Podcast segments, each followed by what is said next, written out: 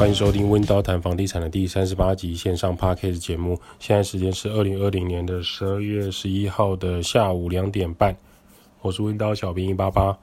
温刀谈房地产这个节目主要讲解每个人都需要居住的地方。你每天就是要回家，不管这是租房子、买房子、住在爸妈家、亲戚家，总之关于住屋、住家相关议题都值得被讨论。每个人都值得拥有更好的居住品质。温刀是一个租赁管理公司，我们营业项目有帮屋主代租代管理、包租代管、装潢设计、装修工程、布置软装设计，有官方网站 IG、FB 供大家去做连结。昨天晚上全台大地震六点七级，不知各位听众是否安全平安？有一些事情我们可能有变通的方式，可是，在租房子和住家的结构啊，这种地震、火灾、意外的重视程度是不容忽视的。国家这几年也开始强化更多结构啊、建筑工法啊，要求结构技师跟建筑技师盖章这一块审核复验是有它的道理的。如果你今天住的地方并不安全啊，请记得一定要搬到一个。比较安全的住处，不管你现在住在哪边，如果这个住处的不安全，绝对是高于其他的挑房屋的要素啊。或许我们现在住屋处很便宜、很方便、很舒适，但是它结构不安全就是最大的缺点。这一点我们必须再次强调。如果你有听说，像我自己听说，我朋友他阳台崩塌还在租的啊，拜托别拿生命开玩笑。赶快搬家，住顶家，住铁皮屋，住工业住宅，住分租套房，住楼中楼，住上下铺，住小木屋，住共生公寓等等的，每个人都有自己的选择。可是这些，当你今天遇到的是重大天灾，没有办法逃难，或是你根本没办法安全平安的度过的的住所，建议你就是赶快逃离，不要住在不适合居住的地方。高楼层昨天晚上听说非常的摇晃，书柜倒塌，水晶吊灯摇晃，墙面龟裂，宠物很不安在骚动。台湾位于很容易地震的区块啊，温刀团队在这边期盼大家平安，所以一定要重视这种天灾跟房屋结构的部分。这几天房地产界有一个重大的新闻，就是央行总裁杨金龙召开临时记者会。房市跟汇市近期已经成为近期市场最热、最呃拥挤的的地方，所以央行宣布，常务理事会决议调整央行不动产贷款针对性审慎措施，有四大措施：第一，新增全国公司法人购置住宅贷款的限制，第一户贷款最高贷款成数为六成。第二户含以上贷款，最高贷款成数为五成，均无宽限期。第二个，新增全国自然人第三户含以上购置住宅贷款，最高贷款成数为六成，并没有宽限期。三、新增借款人购买都市计划划定的住宅区及商业区土地贷款限制，应减负具体新建计划，最高贷款成数为六点五成。并保留其中一层待动工兴建后使得拨贷。第四个，新增余屋贷款的限制，最高贷款成数为五成。我们试着把它白话解释给大家听，有些地方可能没办法诠释得非常好，因为现在连央行跟各家银行也都非常的混乱，在这个状态下，我们也很诟病，就是为什么这种政府单位或法律相关机构都要把。一个很简单的事情，用非常复杂的中文词语来重复包裹包装过以后再公开，企图制造一种阶级文人的感觉，这真的是一种亚洲的陋习。我曾经跟几位律师聊过啊，就是为什么这种公文啊、诉状啊、政府的一些公告啊，都要写得这么文言文，或是很饶舌歌词这种感觉。他私下的很直白的跟我说，因为啊。一些中老年的法律人都是这样写的，那年轻的法律人就只能这样写啊。不管你今天是是，不管你今天有多优秀，你就是他后辈嘛，所以他这样写你就这样写。那当你今天不是法律背景的人看不懂，你就要去找看得懂法律的背景的人来写啊，这样才可以合乎法律规定啊，这样才会有更多法律的高度和确保法律律师法官的专业立场啊。事实上，现在很多人打官司的时候也都写得蛮白话的，因为法官也是人类，白话文他也是看得懂的。同理可证，政府单位这种公文公告一定要写得这么这么绕圈吗？你让他们兜半天吗？当然，过去长官、老长官、老前辈都是这样写的，你现在就是必须照这样写，造成更多无谓的文书往来。每年印出来的纸张依然很多啊，然后他们就说这是必要的，没有办法省略的啊。就比如说。如果就就讲如果就好，他们就要讲倘若或者是假定，很，奇怪，就是好好的把话讲好不行吗？我们来逐步做一些解说啦。如果你想要知道更详细、正确的解答，请拨打电话给央行，或者是去问银行的高层。我们只能就这种小老百姓的角度来为大家观察解说。好，第一条，全国的公司或法人单位，你要买住宅啊。贷款会有限制的，第一间房屋的贷款成数只能有六成，第二间以上包含第二间，你最高贷款成数就是五成，而且不会给你宽限期。假设你今天是一个保险公司或是餐饮集团的老板，你用公司的名义要来买一间一千万的房子是住宅，第一间的房屋贷款只能六成，就是六十趴，银行只能贷款给你六百万。剩下的四百万呢，你就必须要用现金搬去那边。第二第二间呢，你只能贷款五成，以一千万的房产来说，贷款五十趴，就是银行只能贷款给你五百万，剩下五百万你必须用现金。那什么是宽限期？听起来很宽宏大量的感觉，没有错，宽限期就是宽宏大量的姿态的高度的一个期限，是指说今天银行贷款五百万给你。贷款十年，利息两趴好了，一年银行收取的利息两趴就是十万。如果他现在的宽限期给你两年，就是这两年期间，你只要给银行十万元的利息就好，你不需要偿还银行借给你的五百万本金。银行这两年宽宏大量，体谅你要公司要周转，体谅你要做生意。因此，你只要缴利息给银行，而两年过去以后，就是宽限期两年到期之后，剩下八年的贷款期限，你再来分期付款去偿还这个剩下的五百万贷款，这个就叫做本金跟宽限期跟利息，让你前两年可以创造你的公司资产或是累积你的个人财富，等到两年后宽限期结束，我银行再来跟你算账。你之后不只要每年十万，剩下八年，你每年还要还给银行六十二万五千元的本金，这个就叫做本金和利息同时摊还。在宽限期之后，央行第一条就明文规定，之后公司买房子不给你宽限期了，贷款要有限制成数，不能像过去你公司从中国回来、从美国回来、从欧洲回来，带了一大堆现金进来台湾，就到处买房子去炒房价，不能再这样做喽。当然，你如果是在我颁布这个之前，公司用公司名义到处买房子在做的人，转售的人，可不可以？可以啊，你赶快做一做收手，要卖掉了赶快卖，我央行现在要出手喽。第二条，新增全国自然人第三户含以上购置住宅贷款，最高贷款成数为六成，无宽限期。全国自然人是谁？是吃了《海贼王》里面自然系果实的人类吗？叫自然人，这样不能好好讲话吗？简单来说，台湾国民啊，以你自己身份证字号为名义购买的第三间房子，包含第三间房子在内的最高贷款成数，银行只能给你六成。名下买一千万的第三间公寓，银行只能贷款给你六成，就是六十趴。假设以一千万来说，就是六百万，你必须自备四百万的现金。这一条很明显是在防止小投资客拓展自己的事业版图。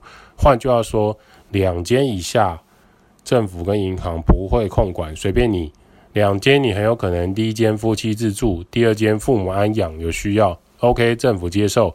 但你今天要买第三间又需要贷款的时候，银行贷款就是要限制，而且不会给你宽限期。这一条应该会打死不少小型投资客跟小型炒房仔，但是这一条有一个很神奇的地方，它是说，当你第三间房子需要办住宅贷款的情况下，所以啊，如果你前两间房子已经没有贷款的人，你买了第三间房子需要房屋贷款，请问它是第三间吗？不是。我再讲一次，当你名下已经有两间房子，它是没有贷款的情况下，你今天买了第三间房子，它需要去办房屋贷款的时候，它是你的第三间房屋贷款要被限制的吗？不是，这个第三间就是你的第一间要去贷款的，因为你前两间是没有房屋贷款的，这是你第一间房子要去办房屋贷款，所以理论上这个它还是存在一个，呃，对于早期已经进场的人有一些。宽松的制度啦。第三条，新增借款人购买都市计划划定的住宅区及商业区土地贷款限制，应减负具体的新建计划，最高贷款层数为六五层，并保留其中一层待动工新建后时的拨款。借款人当你要买这个都市计划的土地，而那个土地刚好是住宅区或商业区的珍贵土地，贷款就要限制。你今天要买这个都市计划的土地，你必须证明你是具体要拿来新建什么。目前央行规定贷款成数只能有六五成，就是六十五趴啦。假设你这土地是一亿元，你很早期透过立委啊、议员啊、里长啊、建商啊、代书啊、中介啊，偷偷告诉你哪一块土地在哪一年会变成都市计划的范围。政府现在要把这块土地做点事情，这件事情行之有年，很多大地主。阿公阿嬷或是金主都是在炒这一块。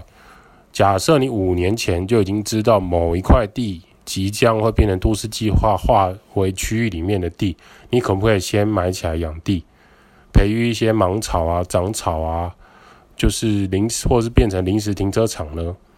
当我们把这件事情讲出来的时候，你是不是很惊觉，或往窗外看，住家附近的那块空地，或是想起每次走去捷运站都要路过一个附近铁皮围起来的土地，是不是也有这样的现象呢？现在政府就是要来控管这个，你还是可以做这种内线交易来做规划，依然可以买，因为政府没有办法控制市场一买一卖的交易，那我就只好从其他部分来做控制。你买可以，但是我规定你只能贷款六十五趴。一亿元，银行只能给你六千五百万的资金，剩下三千五百万你要自己想办法。而且你不能买了以后放着，你必须要有时间表，告诉我你买了这个土地之后是要盖东西，符合都市计划的，要合法的告诉政府你要这块地做什么。当你开始动工兴建后，我才会把一成十趴贷款拨给你，就是一亿元买这个土地。银行开始规定，央行开始规定，银行只能拨款。五千五百万，你自己要先贴四千五百万，等你真正开始落实动工兴建的计划，银行才可以拨剩下的一千万资金给你。这一条规定啊，很明显是针对大地主、还有大金主以及早期已经卡位的建商有利人士。说实话，影响真的不大，只是过去的学长姐在欺负学弟妹而已。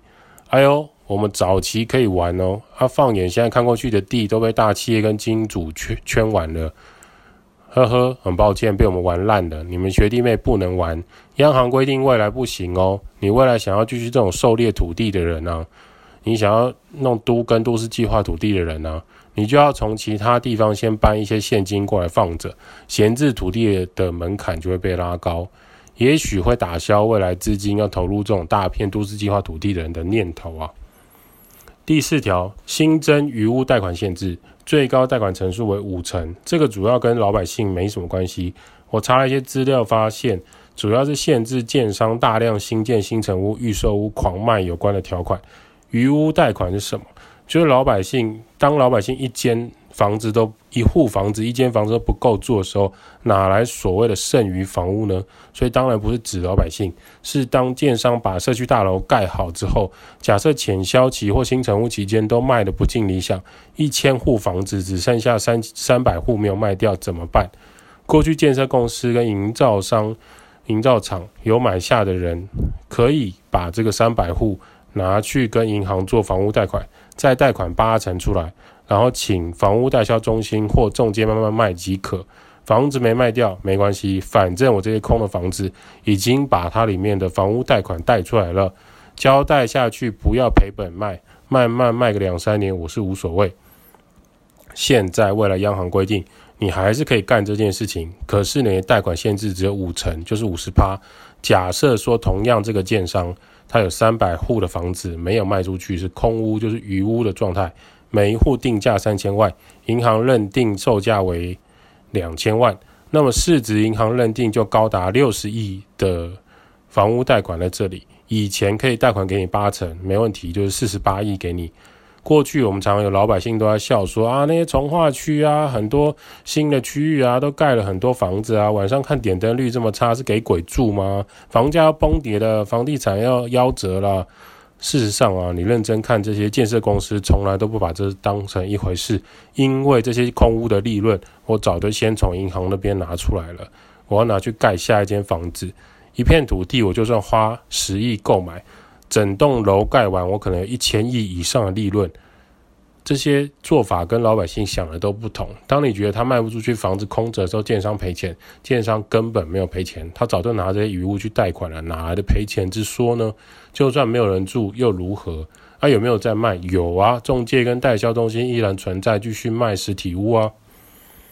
之后央行的规定啊，这种市价认值认定为六十亿的余屋，银行只能贷款三十亿给他。不会到不给，但也不能更多。为什么会有这个条款？就是，呃，总是要留建商一条生路，因为这个国家真正会开始盖房子，还是建商跟营造跟建筑师这些主要还是呃一个国家的根本。所以银行跟央行这边是不能不配合，不能完全把他们掐死。你可以脖子稍微勒紧一点。至于余屋认定呢，这个就见仁见智啊。什么叫余屋呢？这个就欢迎大家去做想象喽。余屋贷款的限制确实会打击到很多人，但是受伤很有限。小型的建商余屋杠杆啊，开比较大的，应该就会蜡烛两头烧，每天都在跑三点半。现在各大中介啊、银行贷款部门、大小投资客、投机客、建商、营造厂都在看这个政府。这个新闻后续的发展会如何？因为没有操作好，等于是会有更多资金流入房地产，或从房地产逃跑变到股市。操作好的人如鱼得水，游戏规则都已经告诉你的，剩下就是善于玩这种房产大亨游戏的人。早期已经卡位的人呢，当然会变得更加的珍贵，物以稀为贵喽。这几天高速变化啊，就是政策一直在做波动跟转弯。很像那种之前三倍券忽然宣布要发放，各政府单位根本不知道怎么配合，急忙说要推动，展现魄力。银行准备开始要配合了，结果政府又开始补充这种宽松条件。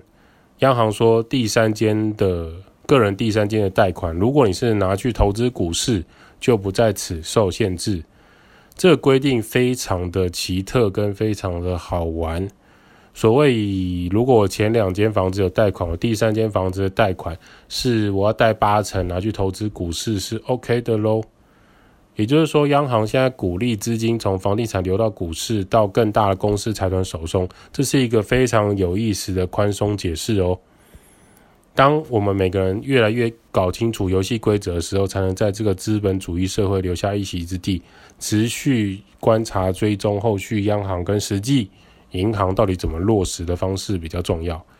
这几天除了跟大家讲房产 Podcast 啊，我也会去就租屋要做带看啊。这边也跟大家说明一个现象，就是我们会遇到那种租房子啊，会已经约好，比如说好下午两点，或是说晚上七点要带看房子的房客，他说他想要看这间房子，结果他就是放你一个超大的鸽子。这件事情对很多人来说，这不就是一件小事吗？很多房客可能不在乎，这又不是什么大事。下雨天我才不要出门，临时好懒不想去。我刚好在前一个小时看到另一间更好的房子，我已经付定金，我找到房子了啊。后面那一间，或是后面那两间，后面五间，关我屁事。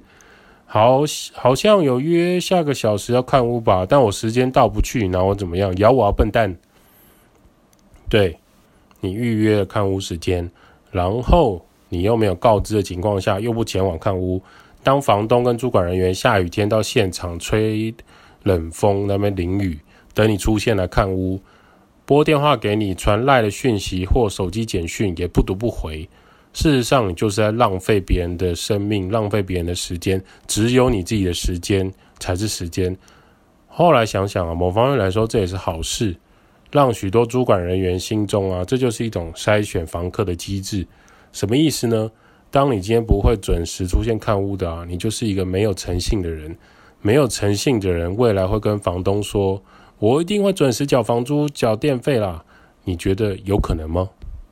有些房客可能会事后很委屈的说：“就是，哎，我刚好轮胎爆胎啊，我刚好遇到车祸啊，我遇到捷运塞车啊，我刚好搀扶两百个老奶奶过马路啊，所以我没办法准时去看屋，不行吗？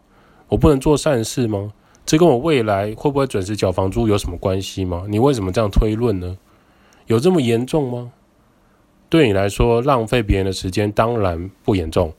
对房东和主管人员来说，你挥霍自己的诚信才是问题。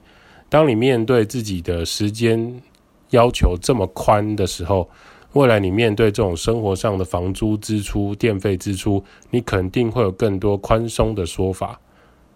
我忽然想到这边，就很感谢昨天放我鸽子的那对情侣，你们功德无量，祝福你们可以找到适合你们的好的房子哦。除了房产啊，还有一件大事，不过目前还没有定案，感觉只是金管会丢出来试水温的。金管会主委黄天牧说，会考虑跟进英国监理单位不发股利的行为，引发众多台湾存股族担忧，未来金融股的股利可能会有缩水危机，让台股的金融股连了好几天下挫。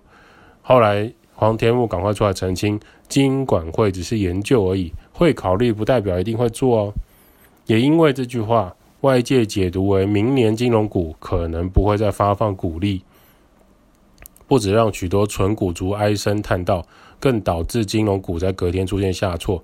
首先，什么是金融股？就比如说国泰银行、呃第一银行、台湾银行，这些都叫做金融相关的银行，那他们会有自己发行的股票，彰化银行。那什么是股利？不是给你掌声鼓励哦，鼓励就是股市的股，利益的益。鼓励就是指说，当你买这个股票，我每年就会发一点钱给你，就是这个股票的利息。那这件事情，当它每一年都发的情况下，就会形成一种，这些股票就很像定存股，也就是说，我把钱放在股市里面，它每年会配给我一些利息，有点像是每年都可以从这些。金融银行去收房租的概念，近期除了这种股票发股利之外，加上央行出手打房，成功会不会成功压制台湾的经济表现呢？不知道，我们要观察看看。台湾过去除了房地产有土斯有财的想法，收租金退休让人家赞赏之外，另外更多人有一个族群呢，中老年人享福的退休金配置。会在台湾股市众多股票每年稳定的配息上面，就是所谓的股利，也是一个非常受欢迎的管道。早期很多人买中钢啊、中华电信啊、第一金啊、国泰金啊、台塑四宝啊，每年可以享有一定程度的利息，好度过晚年人生。金融股未来如果不配息了，真的会倒一堆人，这个是很肯定的。所以基于这一点，我觉得金管会应该不会轻易的。限制或更动，可能会让股利发的比较少，可是不见得不能不发。温刀这边期许有分享更多房地产资讯啊，我们可以补上一些房地产相关议题，让大家去做联想跟思考。很意外的，现在的 Podcast 已经超过七千多次的聆听了，每一集的收听数也是倍数在增长中，对我们来说其实是一个莫大的支持。因为这个就是我们定期每几天就会更新了一集 Podcast 分享我们现在在房地产上观察的东西。那有没有其他支持方式？除了除了业配之外的话，欢迎帮我们在 Apple Podcast 留下五星的好评。温叨谈房地产这边会继续帮大家整理更多资讯。每个频道的风格啊，其实都不太一样。Podcast 频道也有很多在讲房地产的，小编觉得这是一件好事情。当大家先把这个听觉的市场拓宽，就会越来越多人接受 Podcast。通勤的时候可以听，工作不忙的时候可以听，洗澡的时候可以听，做家事的时候可以听，这都是一个不错的开始。当我们无法来得及用眼睛收集大量资讯的时候，可以透过耳朵跟听觉来补充多方面的房地产知识，算是很不错的管道。毕竟啊，房地产的世界水很深啊，一不小心你假设踩空了，你可能就吸不到氧气了。不是表面上看到那种水上城市好繁华的歌曲啊。温刀照顾房客就像我的家，代租代管、包租代管、装修工程、布置设计。p a r k a s e 分享租屋投资房地产，有什么想法欢迎五星吹捧起来，我们会回答你的留言，会在下一期温刀谈房地产跟您做分享喽。